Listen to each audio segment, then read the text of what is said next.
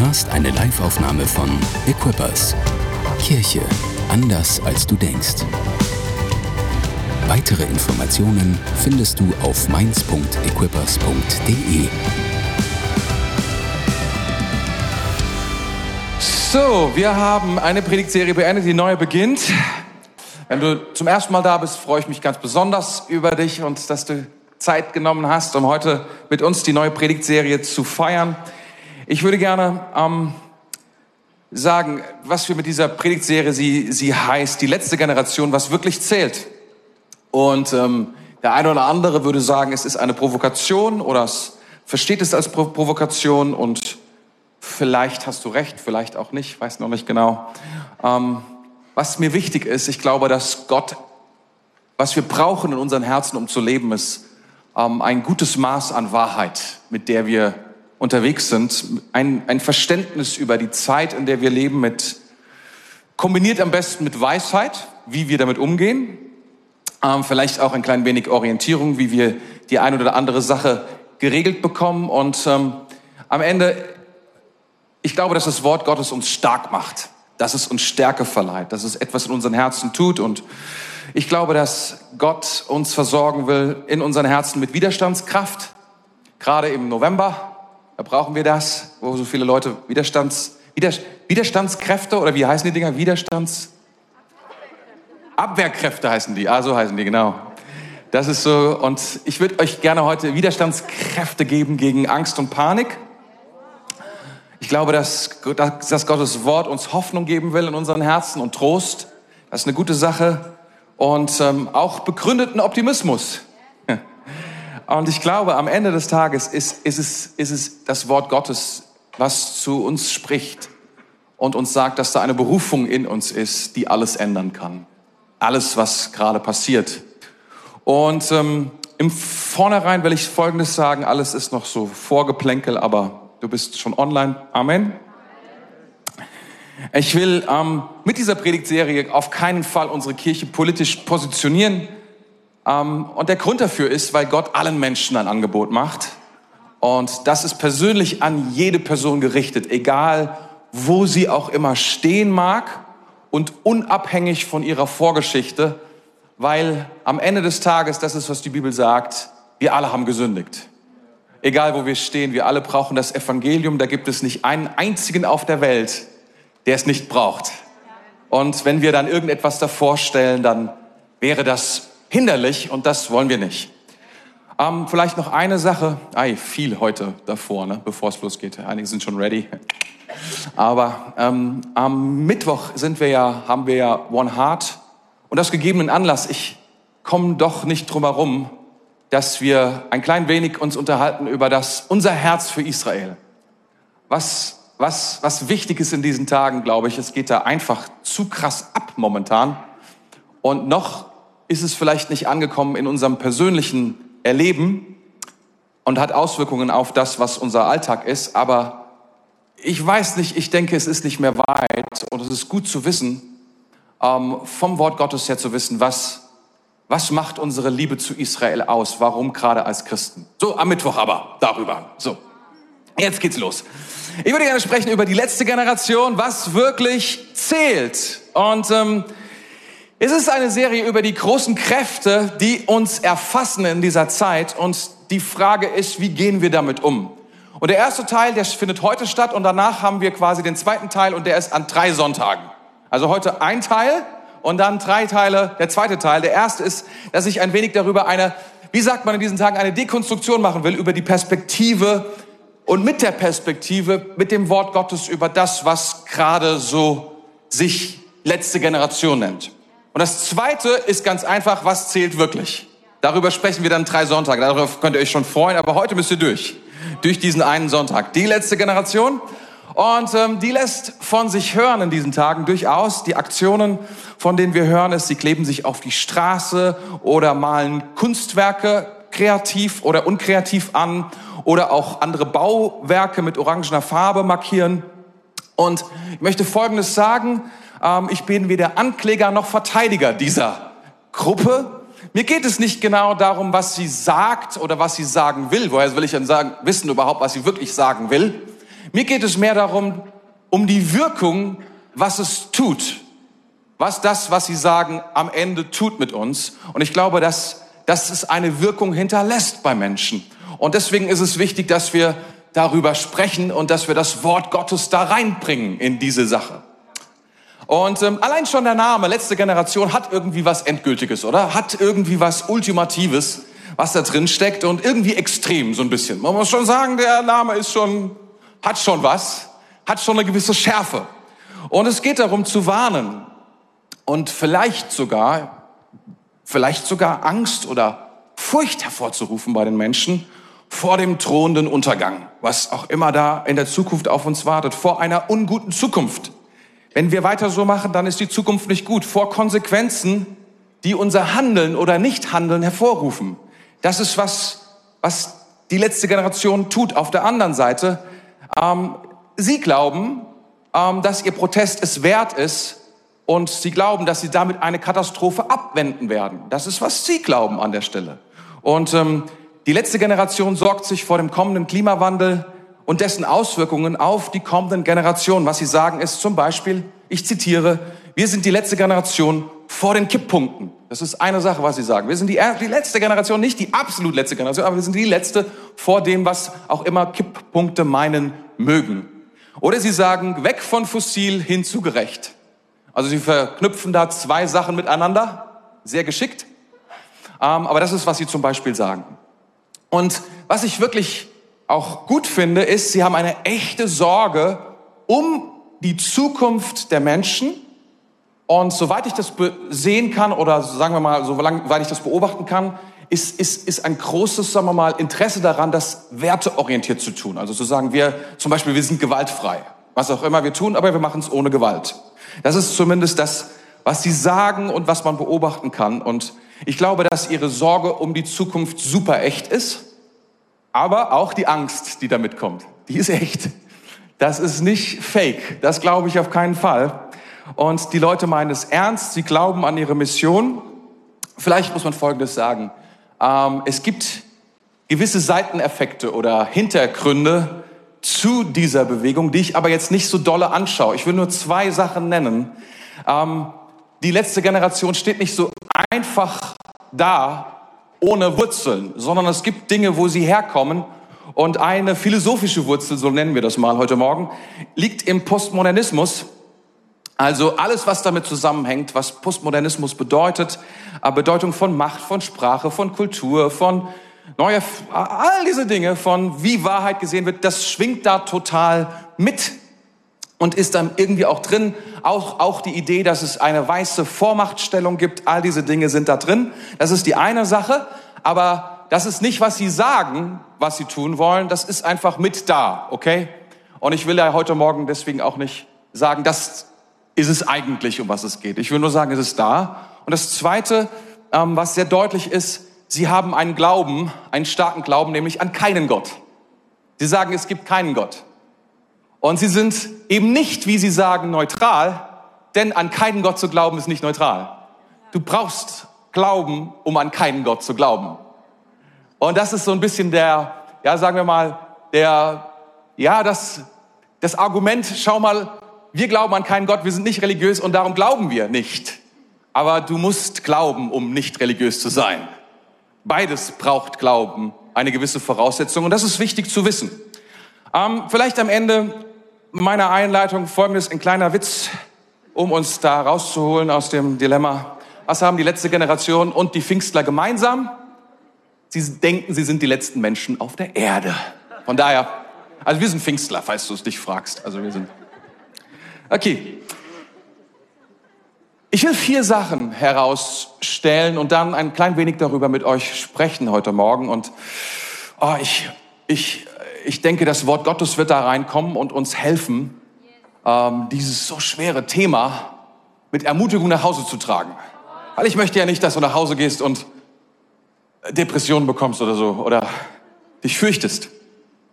Die Wirkung könnte man vielleicht so zusammenfassen. Ich habe vier Punkte gefunden, die die, die Wirkung von, von dem, nicht nur letzte Generation, man könnte auch Fridays for Future damit reinnehmen oder was auch immer, ähm, dann könnte man sagen, vier Wirkungen. Die Welt, wie wir sie kennen, wird untergehen. wenn wir nichts tun. Das ist so eine, eine Wirkung, eine Impression. So, aber, Klammer auf, wir können die Welt retten, wenn wir etwas unternehmen. Zweitens, man könnte sagen, ähm, oder Sie sagen, wir machen uns schuldig, wenn wir nichts unternehmen. Wir machen uns schuldig und ehrlich gesagt, so ein bisschen schwingt da auch mit schäm dich, wenn wir nichts unternehmen. Drittens, es gibt eigentlich keine Neutralität. Wer nicht für uns ist, ist gegen uns. So ein bisschen so, ähm, in dem Moment wird Toleranz und Diskurs ausgeblendet, so ein bisschen, ist hier nicht wirksam.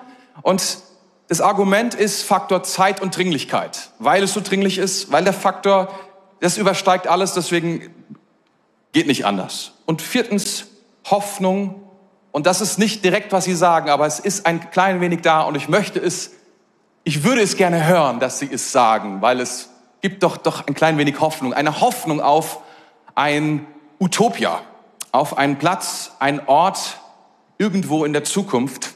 Und ich darf schon mal so viel sagen, das Wort Utopia ist ein ganz merkwürdiges Wort, weil Topos ist der Ort, griechisch, und U ist nicht.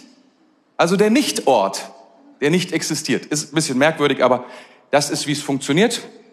Und wir müssen wissen, diese, diese Idee von dieser, von dieser Zukunft, von einer positiven Zukunft, ähm, kommt aus einem Optimismus heraus, dass wir glauben, oh, die, die Menschen, wenn sie zusammenkommen, wenn sie, wenn sie sich bewegen, wenn sie ein gemeinsames Ziel haben, dann, dann wird alles gut. Wenn Menschen die Idee ist, dass Menschen sich verbessern können, dass sie perfekt werden können, dass sie sich entwickeln können, dass durch Technik und Naturwissenschaft wir alles letztlich erreichen können, auch irgendwann ein Utopia. Und ähm, eines der besten Serien, die das abbildet, diese Zukunft ist Star Trek. Mit Sicherheit Star Trek auch immer wieder aufgefrischt seit 50 Jahren. Spricht sie, redet diese Serie von dieser Zukunft und sagt, so könnte es sein, so wird es es wird alles gut. Und es ist eine, wenn man, wenn man will, ist es ein Traum, eine Parodie einer christlichen Vision von dem, was da kommt. Was, ähm, was ich, ich, ich lese es mal so vor, wie ich hier geschrieben habe. Statt die Abhängigkeit von Gottes Gnade glauben wir, dass wir durch Bildung und harte Arbeit ähm, das tun können, was wir uns vornehmen. Also ein, ein Paradies zu erschaffen. Ich will anmerken dabei, bevor ich, bevor ich da reingehe. Das Problem an dieser Idee ist, dass wir das Problem des Bösen damit nicht in den Griff bekommen. Das existiert weiter. Und man, man kann es aus, der Rech, aus, aus dieser Gleichung nicht rausnehmen. Wir werden nicht damit fertig. Das Böse ist in dieser Vision nicht zu stoppen. Nun, soweit die Einleitung. Ich hoffe, du lebst noch. Sag mal zu deinem Nachbarn, lebst du noch? Vielleicht sagst du ihm, hast du dir das so vorgestellt, heute in die Kirche zu gehen? Ja, meine Güte. Vier Fragen. Vier Fragen, die ich heute Morgen ähm, äh, stellen möchte. Und äh, wer weiß, ob ich sie beantworte, aber ich gebe mir Mühe. Was ist meine Verantwortung darin? Was ist meine Verantwortung darin? Warum greift Gott nicht ein? Wovor muss ich mich fürchten? Und wie verhalte ich mich in dieser Situation? Sind Fragen, die dir vielleicht mal gekommen sind, ganz heimlich, die du dir stellst und sagst ja, hm, vielleicht ist da was dran, möglicherweise hat es was mit mir zu tun. Und warum, wenn es schon so wichtig ist, wieso greift Gott nicht ein? All diese Dinge könnten uns bewegen. Amen. Und ich beginne am Ende aller Dinge. Offenbarung 21. Lass uns da reinschauen. 1 bis 8. Da heißt es, dann sah ich einen neuen Himmel und eine neue Erde, denn die Al der alte Himmel und die alte Erde waren verschwunden und auch das Meer war nicht mehr da und ich sah eine heilige Stadt, das neue Jerusalem, von Gott aus dem Himmel herabkommen wie eine schöne Braut, die sich für ihren Bräutigam geschmückt hat. Ich hörte eine laute Stimme vom Thron her rufen, siehe, die Wohnung Gottes ist nun bei den Menschen. Es er wird bei ihnen wohnen und sie werden sein Volk sein und Gott selbst wird bei ihnen sein. Er wird alle Tränen abwischen. Er wird kein, es wird keinen Tod und keine Trauer und kein Weinen und keinen Schmerz mehr geben. Denn die erste Welt mit ihrem ganzen Unheil ist für immer vergangen. Und der, der auf dem Thron saß, sagte, ja, ich mache alles neu. Und dann sagte er zu mir, schreib es auf, denn was ich dir sage, ist zuverlässig und es ist wahr. Und er sagte auch, es ist vollendet, ich bin das Alpha und das Omega, der Anfang und das Ende jedem, der durstig ist, werde ich aus der Quelle, die das Wasser des Lebens enthält, umsonst zu trinken geben. Wer siegreich ist, wird dieses alles empfangen. Ich werde sein Gott sein und er wird mein Sohn sein. Und dann Vers 8. Doch die Feigen und Treulosen und diejenigen, die abscheuliche Taten tun und die Mörder und Unzüchtigen und die, die Zauberei treiben und die Götzendiener und alle Lügner, sie erwartet der See, der mit Feuer und Schwefel brennt. Das ist der zweite Tod. Ah, Läuft, oder? Heute Morgen. Das ist das Wort Gottes. Jetzt Amen. Lass uns gehen. Ähm, ein paar Bemerkungen zu diesem, damit wir das kurz haben, was hier steht. Und mir ist es wichtig, dass diese, diese Perspektive über allem drüber steht. Diese Perspektive von, von dem, was Gottes Wort sagt über die Zukunft und wie stark Gott es hier auch betont. Das ist, was gewisslich passieren wird. Das ist die Zukunft, die uns voraussteht. Gottes Versprechen auf einen neuen Himmel und auf eine neue Erde. Gott macht alles neu. Wie genau er das tut, steht hier nicht, okay? Aber sein Versprechen gilt, er wird etwas komplett Neues machen. Das heißt, was auch immer sich die Leute überlegen, was für eine Zukunft auf uns wartet, die wir uns selbst schaffen können, Gott hat eine Zukunft bereits für uns. Und mehr darüber, wenn wir das lesen, es ist abgefahren, was ist, das Leid ist vorbei, endgültig. Gott hat das Problem mit dem Bösen in den Griff bekommen durch Jesus Christus, seinen Sohn. Es ist der ultimative Traum Gottes von Anfang an, durch die ganze Schrift hindurch, wenn du so willst, zu wohnen bei den Menschen. Das ist sein Herz. Und wir wissen es vielleicht noch nicht in unseren Herzen, aber unsere, es ist bereits, die Sehnsucht ist bereits da. Wir wissen es nur nicht, dass diese Sehnsucht sich darauf bezieht, dass wir das auch wollen dass wir mit Gott sind. Gott mit uns. Das ist das, der größte Traum überhaupt. Gott erwählt sich ein Volk Israel nur aus einem Grund, damit ich wohnen kann bei meinem Volk. Er sagt, das ist das, warum ich die Menschen gemacht habe, um mit ihnen zusammen zu sein. Und das ist immer noch sein Ziel, ungebrochen. Eines Tages will ich mit ihnen zusammenwohnen. Das ist, was Gott möchte. Und Gott wird nicht renovieren, sondern er wird komplett, er wird keine Kompromisse, keine, keine Konsequenzen aus der Vergangenheit werden in dieses Neue hineingehen, sondern Gott macht neu. Etwas komplett Neues. Das ist, was hier steht. Und es ist wichtig zu wissen, diese Perspektive zu haben. Diese Neuschöpfung ist kein Ort für alle, das ist leider so. Auch das steht. Es gibt einen zweiten Tod für eine Gruppe, die sich disqualifiziert durch ihr Verhalten. Und es ist ganz, ganz abgefahren, was die ersten ähm, Items sind. Feigheit und Untreue. Amen dazu? Ach, besser nicht, oder? Das, das, ist nicht, das ist nicht wenig. Ich kann darauf jetzt leider nicht eingehen, aber das ist das, was uns vielleicht vor Augen hält, dass, dass es hier um echt viel geht.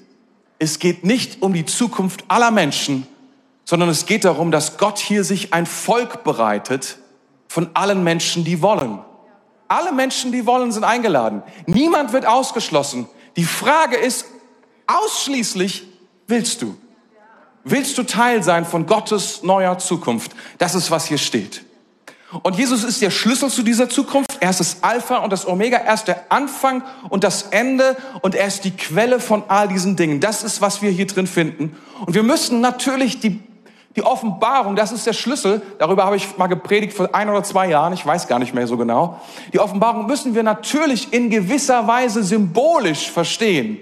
Gleichzeitig dürfen wir aber auch in dieser Symbolik, die wir auslegen durch die Schrift selbst, entdecken, dass es hier um eine Realität geht und nicht um irgendetwas Semantisches oder Theoretisches, sondern Gott will etwas Reales tun für unsere Zukunft. Ein neuer Himmel, eine neue Erde und die, die, die Atmosphäre darin kein Leid. Ist ziemlich cool. Und seine Gegenwart dort. Und dann wird alles weiter beschrieben. Ich habe leider ähm, nicht die Zeit, um noch das ganze Kapitel 21 und 22, du solltest es als deine Lektüre, deine Privatlektüre heute Abend unbedingt durchlesen, wirst du hoch ermutigt sein, was Gott tun will. Ist gewaltig, was er tun will an Schönheit und Kraft in der Zukunft. Und wenn wir jetzt dieses Wort haben, komme ich noch einmal zu den vier Fragen zurück und schaue sie an durch dieses Wort und sage, was ist was ist die Antwort auf die Frage zum Beispiel, was ist meine Verantwortung? Was ist meine Verantwortung? Das ist eine wichtige Frage. Was ist meine Verantwortung zu dem Thema Klima? Was ist meine Verantwortung zum Thema Gerechtigkeit? Ich könnte das stellen. Das ist das Thema von der letzten Generation. Es wird eine Zukunft, wenn wir nichts tun. Und ich, ich weiß, dass der ein oder andere wahrscheinlich in seinem Herzen auch mitgenommen durch, durch die gewaltige Kraft der Bilder und der, der Worte und, und, und, und der Medien in seinem Herzen denkt, ja, was ist da meine Verantwortung in diesem ganzen Ding? Mache ich mich schuldig, wenn ich da nicht mitmache? Mache ich mich schuldig, wenn ich nach Mallorca fliege oder was auch immer oder eben kein Elektroauto fahre oder was auch immer. Was, was, was ist meine Verantwortung da drin? Und ich will mich da überhaupt gar nicht drüber erheben, sondern einfach antworten durch das Wort Gottes hinein und du wirst sehen, es wird uns helfen. Denn das Wort Gottes ist nicht überrascht von all diesen Dingen. Kein, kein bisschen. Sondern es spricht durch die Zeit hindurch in diese Realität hinein und gibt uns Hilfe und Wahrheit und Weisung und etwas, worauf wir stehen können. Wir beginnen ganz am Anfang, Genesis 1. Wo sonst? 28. Und Gott segnete sie, Mann und Frau, und gab ihnen den Auftrag, seid fruchtbar und mehrt euch, bevölkert die Erde, nehmt sie in Besitz, herrscht über die Fische, der, die Fische im Meer, die Vögel in der Luft und über alle Tiere auf der Erde. Das ist, was Gott sagt, zu Mann und zu Frau. Und jetzt hört mal, was hier steht. Seid fruchtbar und mehrt euch. Bevölkert die Erde. Das ist ein Imperativ. Also nicht, also falls ihr Bock habt. So. Und falls es die Zeit zulässt. Es heißt hier, nehmt in Besitz. Nicht erst fragen und dann vielleicht, ja, sondern nehmt in Besitz. Das sind sehr, die Sprache ist, ja, man würde sagen, sie ist aggressiv.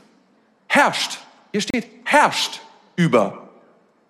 Ja, wir müssen abwägen und wir müssen sagen, da drin ist Verantwortung, aber hör mal hin, bevor wir die Ethik da, da hineinballern und sagen, ja, wie sollen wir das alles machen? Zunächst einmal, die Vokabeln sind einfach nur krass, fordernd, aggressiv, kein bisschen nice und so. Und wenn du dich gut fühlst und wenn du es für gut befindest, dann, sondern es ist eine sehr, sehr, sehr krasse und klare Sprache. Die Schöpfung die, die Geschichte selbst, ähm, die, in der Schöpfungsgeschichte wird, wie soll ich sagen, wird, wird das Verhältnis des Menschen, wird nicht das Verhältnis des Menschen zur Schöpfung so arg problematisiert.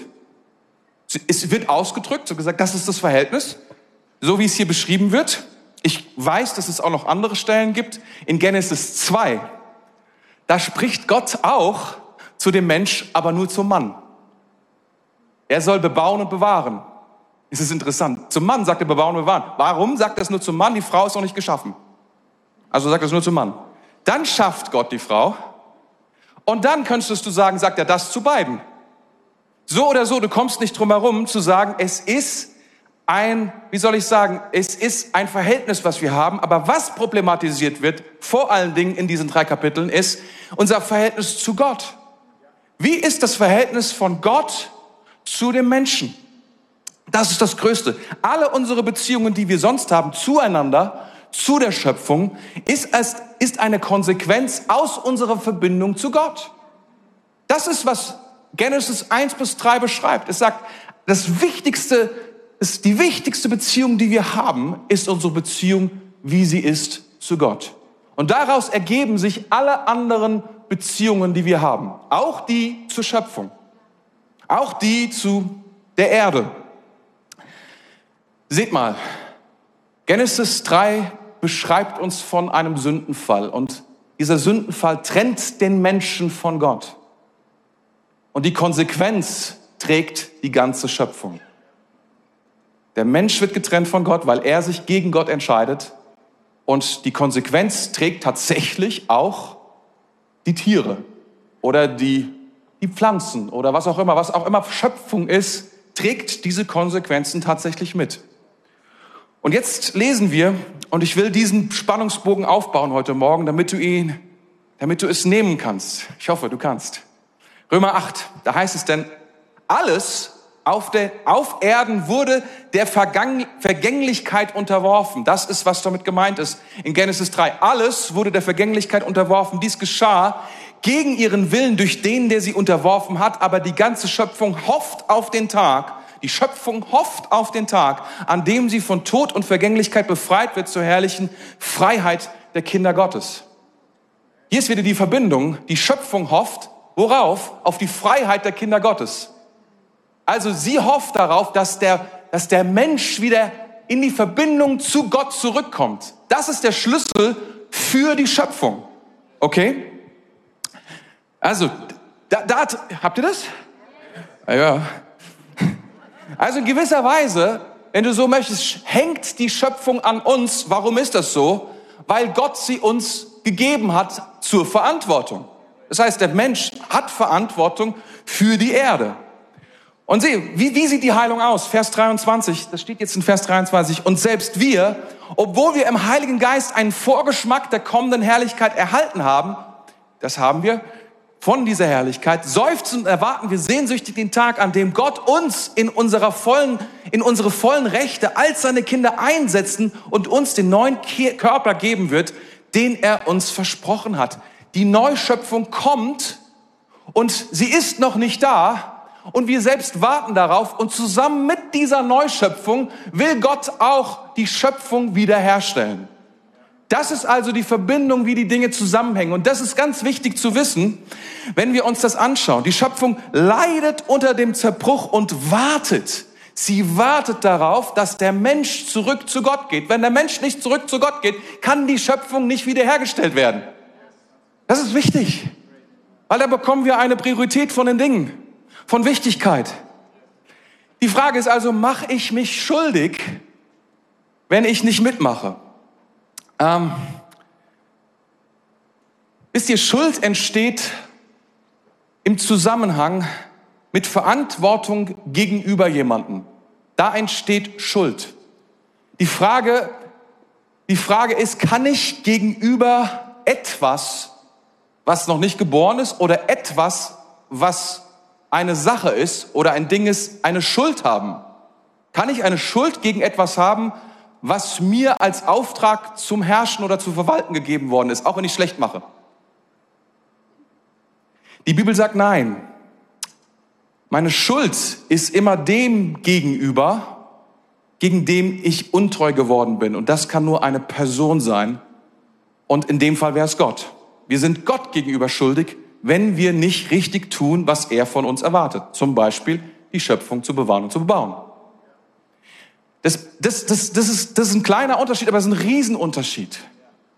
Weil das, was wir immer wieder hören, ist, du bist verantwort, verantwortlich gegenüber der Natur. Du, die Natur ist dir unterworfen, sie ist uns unterworfen, sie ist uns anheimgestellt. Sie wartet darauf, dass wir zurückkommen zu Gott. Das ist wichtig zu verstehen. Und da ist eine Verantwortung drin, aber diese Verantwortung ist zwischen mir und Gott. Darin besteht die Verantwortung, darin besteht eine Schuld. Und wenn wir zum Beispiel sagen, wir sind schuldig gegenüber der nächsten Generation, das ist ja so eine Hauptidee von der letzten Generation. Dass die nächste Generation eben nicht mehr eine richtige Generation ist, weil wir die Letzten ja sind. Wir können nicht an etwas, ich will es mal so, ich will es mal so beschreiben, pass mal auf ich will es mal so definieren. Schuld ist nicht erbrachte Treue gegenüber jemandem, der mir glaubt oder an mich glaubt. Nicht erbrachte Treue. Gott glaubt an mich, deswegen hat er uns die Erde gegeben. Es ist Gläubiger. Gläubiger gibt dir Geld, weil er glaubt, du gibst es ihm wieder zurück. Du wirst treu sein und jeden Monat mir 1000 Euro überweisen, dass du es wieder zurückbezahlst. Weil dafür hast du das Haus gekriegt. Das, ist, das ist dieses Spiel Treu und Glaube. Und die Schuld besteht darin, eben nicht treu zu sein. Das ist, das ist, das ist was, eine Nicht-Treue gegenüber dem, der uns etwas gegeben hat. Darin besteht Schuld. Eine Treue, eine Schuld kann nicht bestehen in das, was er uns gegeben hat. Okay? Das ist, worum es geht. By the way, Jesus dreht dieses Ding rum. Es ist total abgefahren. Und dreht dieses Ding rum und das ist das Evangelium, das ist die Schönheit des Evangeliums in unglaublicher Größe. Es ist nicht mehr so, dass wir treu sein müssen gegenüber dem, der glaubt, sondern wir müssen glauben an den, der treu ist. Bah, das war ziemlich geil. Sogar für mich. Das ist so powerful, weil es ist, es ist, es ist, es ist nicht mehr die Untreue, die uns verurteilt, sondern es ist der Unglaube. Und deswegen sucht Gott Glauben, dass er treu ist. Sogar in dem, was uns gefehlt hat, um treu zu sein. Denn dafür gab er sein Blut. So powerful. So powerful.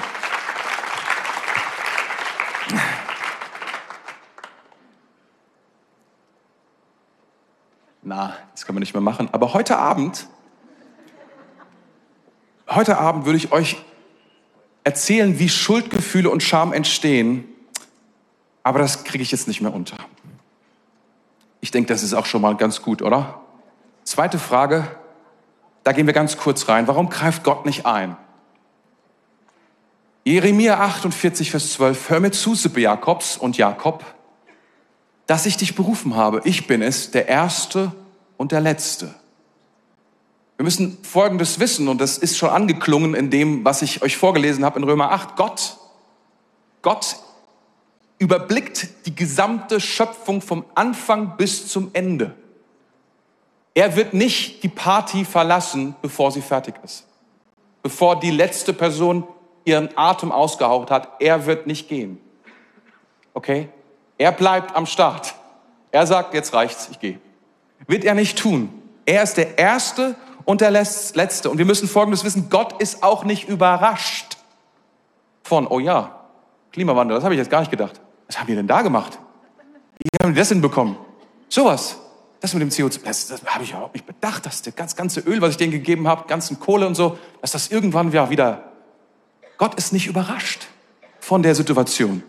2. Petrus 3,13, wir aber erwarten den neuen Himmel und die neue Erde, denn, den er versprochen hat, dort wird Gottes Gerechtigkeit herrschen.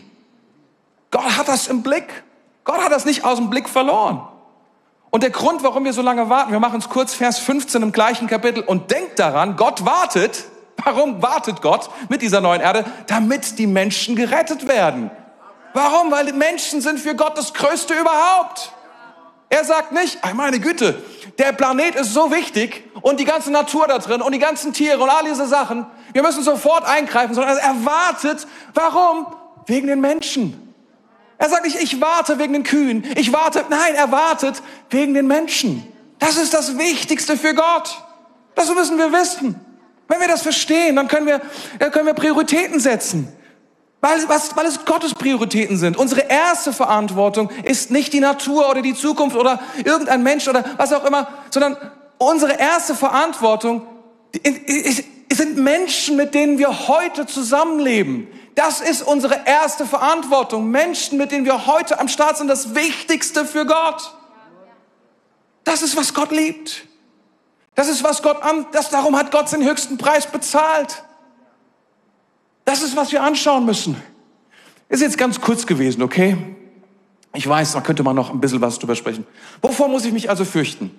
Drei Punkte. Der erste Punkt ist der, Gott weiß um uns und um unsere Seele. Er weiß, dass wir neigen zu unbegründeten und ungerichteter Angst, das, die wir oft gar nicht erklären können. Die kleinsten Auslöser, seht mal, Gott sagt zu uns, ihr seid wie Schafe. Schafe. Die unbegründete Angst. Du musst doch keine Angst haben, du Schaf. Ist doch alles in Ordnung. Weiß nicht. So ist die, unsere Seele, ehrlich gesagt. Wir wissen es manchmal nicht, warum die Dinge sind, wie sie sind. Wir können sie nicht erklären. Sie sind da und Wisst ihr was? Das Gute ist, Jesus weiß darum. Er sagt Folgendes. Dies habe ich zu euch geredet, damit ihr in mir Frieden habt. In der Welt habt ihr Angst, aber seid getrost. Seid getrost. Ich habe die Welt überwunden. Gott weiß, dass der Mensch zerbrechlich ist. Er weiß, dass er in ungerichteter Angst, manchmal unbegründeter Angst nicht keine Orientierung findet. Er weiß um uns und wer wir sind. Ist das gut? Zweitens, Wovor muss ich mich fürchten? Gott kennt die Zukunft, die vor uns liegt. Gott weiß darum, was passieren wird. Weißt du, in Matthäus 24, 4 bis 7, da heißt es, und Jesus antwortete und sprach zu ihnen, habt Acht, dass euch niemand verführt, denn viele werden unter meinem Namen kommen und sagen, ich bin der Christus, und sie werden viele verführen. Das Hauptziel des Feindes ist, wenn es eine Verschwörung auf dieser Welt gibt, dann diese, die Menschen davon abzuhalten, zu Jesus zu kommen und alle, die bei Jesus sind, sie wieder wegzuschaffen von ihm. Denn in ihm ist alle Zukunft. In ihm ist das gesamte Leben. Alles, was wir brauchen, ist in diesem Namen. Und ist das Wichtigste. Und dann hört mal, ihr Lieben, hört mal, Vers 6 und 7. Es ist so eine kleine Zusammenfassung. Denn ihr werdet von Kriegen und Kriegsgerüchten hören. Habt Acht, erschreckt nicht denn dies alles muss geschehen, aber es ist noch nicht das Ende, denn ein Heidenvolk wird sich gegen das andere erheben und ein Königreich gegen das andere. Und es werden hier und dort Hungersnöte, Seuchen und Erdbeben geschehen.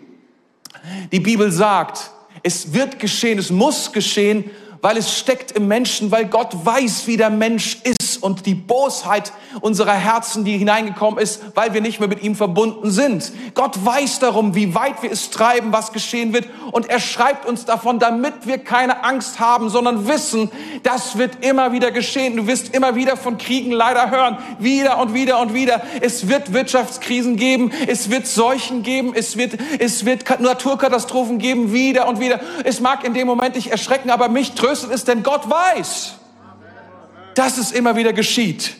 Und er weiß, wir werden da durchgehen, aber wir werden nicht dort bleiben, sondern am Ende wird Gott alles neu machen. Das ist die Geschichte, die uns das Wort Gottes sagt. Und in welcher Phase wir auch immer drin sind, uns gerade befinden und wie wir uns auch immer orientieren, Gott sagt, erschrecke nicht. Denn es geschieht, es muss geschehen, wieder und wieder und wieder. Aber alles wird ein Ende haben. Und die Geduld, die Gott aufbringt, ist wegen dem Menschen die er liebt, ist wegen dem Menschen, nach dem er sich ausstreckt, die er gut findet. Drittens, nicht die Welt mit ihren Erwartungen und Ansprüchen müssen wir fürchten, sondern Gott, der alle Macht hat. Wir müssen uns vor Gott fürchten. Seht mal, in Galater 1, 8 und 9, da heißt es, verflucht sei jeder Mensch. Und das gilt auch für mich der eine andere Botschaft verkündigt als die, die ich euch gepredigt habe. Und käme ein Engel vom Himmel und verkündigt euch eine andere Botschaft. Er soll in Ewigkeit verflucht sein. Ich sage es noch einmal, wenn irgendjemand eine andere Botschaft weiter sagt als die, die er angenommen hat, dann soll Gottes Fluch ihn treffen. Es sind so harte Worte, man mag es kaum glauben. Aber wisst ihr, worum es geht? Es geht ihm um das Evangelium von Jesus Christus. Und in diesem Ort bei den Galatern hat sich etwas breit gemacht, nämlich ein anderes Evangelium. Ein Evangelium der Werke, ein Evangelium der Taten, ein Evangelium plus plus, wenn du so willst. Du kannst das Evangelium haben, aber hinzufügen hinzufügen sollst du Folgendes, ein Evangelium der Selbsterlösung.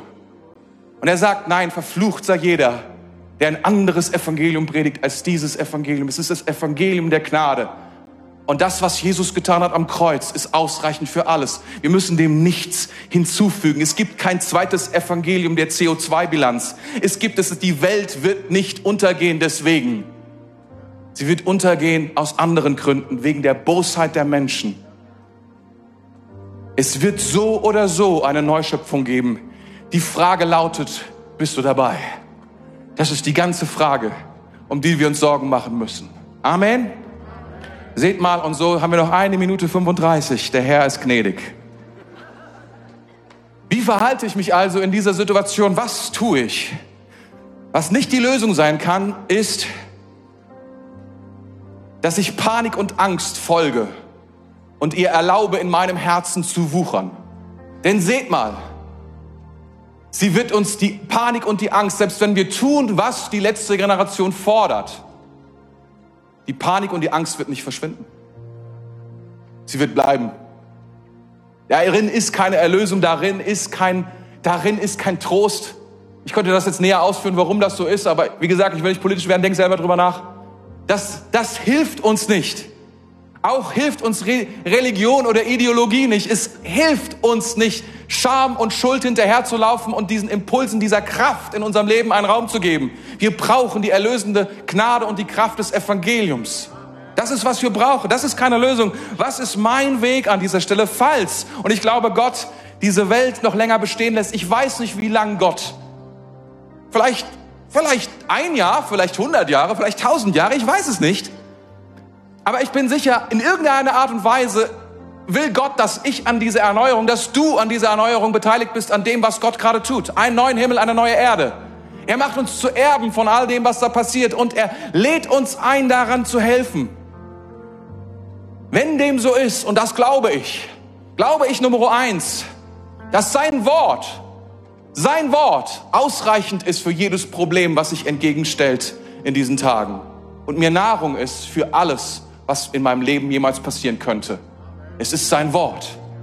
Und es ist nicht zu, unter, unter, nicht zu unterschätzen. Es ist das kräftigste, powervollste, was es gibt. Es, es ist ein, ein Ruf aus der Ewigkeit in diese Zeit hinein. Wir sagen, ich stehe treu und verändere mich nicht. Zweitens, ich glaube, ganz, ganz ehrlich, Gott hält Lösungen. Der, Gott hat Lösungen in der Menschheit und in der Schöpfung verborgen für alle Schwierigkeiten, die uns entgegenstehen. Ich glaube, ganz, ganz praktisch, das ist, das werde ich sehr persönlich, ich glaube, wenn es ein Problem gibt, Gott hat auch eine Lösung, die wir herausfinden werden. Gott schenkt uns seinen Geist und er schenkt uns, schenkt uns Lösungen, die wir herausfinden, wie wir mit Dingen umgehen können. Wenn es ein Problem gibt mit Luftverschmutzung, Gott wird uns eine Lösung geben. Wenn wir ein Problem haben, tatsächlich zu, zu viel CO2, Gott wird uns eine Lösung geben. Oder Gott wird selbst kommen. Ich glaube nicht. Er wird uns verrecken lassen, nachdem er uns das ganze Öl, das ganze, die ganze Kohle gegeben hat und sagen, ja, mal gucken, was ihr draus macht. Sondern ich glaube, Gott ist ein guter Gott. Ich bin davon überzeugt und mein Gebet ist, dass wir herausfinden, ohne Panik und Angst, was zu tun ist damit wir diese Dinge abwenden oder verändern können. Was auch immer. Aber ich weiß, Gott hat eine Lösung. Gott hat eine Lösung in der Schöpfung und in der Menschheit, denn er liebt es, mit dem Menschen etwas zu tun. Drittens, ich halte mich an Gottes Gerechtigkeit. Ich weiß, es wird niemals 100% gerecht sein ohne Gott. Es gibt keine absolute Gerechtigkeit ohne Gott. Es ist eine, es ist eine Lüge. Wir können es nicht. Ohne den Gerechten Gottes wird es keine Gerechtigkeit geben auf dieser Welt. Was ich brauche, ist seine Gerechtigkeit und das ist die Gnade unseres Herrn Jesus Christus. Am Ende des Tages, ich gräme mich nicht, weil ich vertraue auf die Gnade. Und viertens, seid ihr noch bereit für viertens? Das Evangelium ist unabdingbar. Es ist, es ist für mich das Wichtigste des Wichtigen des Wichtigsten. Es ist das absolute Ultimative. Wenn du mich fragst, was ist das größte Problem? Dass Menschen das Evangelium von Jesus Christus nicht gehört haben. Darin, darin, das ist das größte Problem. Das ist, woran ich mein Leben reingeben will, wo ich alles für tun will. Wenn du deine Position suchst, ich würde dich einladen, eine Position zu finden für deine Zukunft. Aber ich will dich bitten, lass nicht zu, dass Schuldgefühle oder ein versteckter Scham dich ausbremst in diesen Dingen. Wenn ich eine Sache bei der letzten Generation wirklich merkwürdig finde, dass sie sich überall festkleben. Es ist so, als ob sie das Leben stoppen wollen und sagen, mach nicht weiter mit dem Leben. Großartige Idee. Ich denke, nein. Lass dich nicht stoppen, sondern wisse, Gott hat etwas für dich. Er hat Leben für dich. Er hat eine Zukunft für dich in der Kraft des Heiligen Geistes. Wisst ihr, wir werden alle sterben. Ich will dir das zusagen, alle in diesem Raum werden sterben. Die Frage ist, wirst du leben? Das ist die Frage. Wirst du leben mit dem, was Gott dir gegeben hat an Zeit, an Tagen? Manche von uns sterben früher, andere sterben, sterben später, aber wir alle werden sterben. Das ist so sicher wie das Amen in der Kirche. Amen. Das wird passieren. Diese ganze, diese ganze blöde Herumdiskutiererei, es geht um Menschenleben. Ja, es geht um Menschenleben, aber es geht um Leben. Tot werden wir alle sein. Die Frage ist, werden wir leben? Und Gott hat Leben für dich. Gott hat ein Leben für dich. Er ist der Herr, der Fürst des Lebens. Und darüber wollen wir uns unterhalten, drei Wochen lang, was wirklich zählt. Nach dieser Einführung, die schwer war. Aber hier ist, was Jesus sagt. Hier ist, was Jesus sagt. Er spricht, ich bin der Weg. Ich bin die Wahrheit und ich bin das Leben. Niemand kommt zum Vater, denn durch mich. Ist das nicht herrlich? Was auch immer der Anfang ist, was auch immer zählt, er ist der Anfang von allem, was zählt. Er ist der Beginn von allem, was zählt. Er ist der Beginn von allem, was lebt. Von allem, was ein Weg ist, den wir suchen. Er ist die Wahrheit, die wir brauchen in unseren Herzen. Er ist es, der, den wir brauchen, um zu kommen, wo der Vater etwas vorbereitet hat. Der Gott, der Schöpfer aller Dinge. Niemand kommt zum Vater, denn durch mich. Halleluja. Ist das gut? Wollen wir kurz gemeinsam beten? Jesus, wir nehmen jetzt dieses Wort. Wir nehmen jetzt dein Wort. Ein Wort der Ermutigung, ein Wort der Kraft. Ein Wort der Erkenntnis, ein Wort des Trostes und wir versiegeln es durch die Kraft deines Heiligen Geistes in unseren Herzen.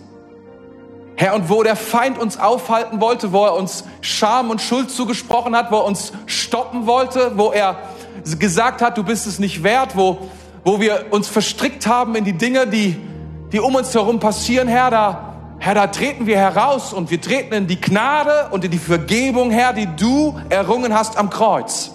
Und wir sagen, danke, Jesus. Herr, und wir, wir kämpfen nicht gegen Fleisch und Blut. Wir kämpfen nicht gegen irgendwelche Leute oder gegen irgendjemanden da draußen, überhaupt nicht, sondern wir sind, Herr, wir sind deine Kinder. Wir sind Verkündiger, wir sind Zeugen von dem, was du getan hast in unseren Herzen. Herr, wir sind so dankbar dafür. Wir sind so dankbar für, dein, für deine Liebe zu uns, für die Zukunft, die du für uns bereithältst. Herr, wir sind gespannt, was du tun wirst. Herr, wir feiern, wenn Menschen sterben, weil wir wissen, wenn sie mit dir zusammen waren, gehen sie an einen besseren Ort. Herr, wir wissen, wir wissen, diese Welt ist nicht ohne Angst, aber Herr, du hast sie überwunden, diese Welt. Und wir vertrauen dir mehr, mehr, mehr als all dem anderen, als all den anderen Stimmen. Danke fürs Zuhören. Weitere Informationen findest du auf mainz.equippers.de. Auf Mainz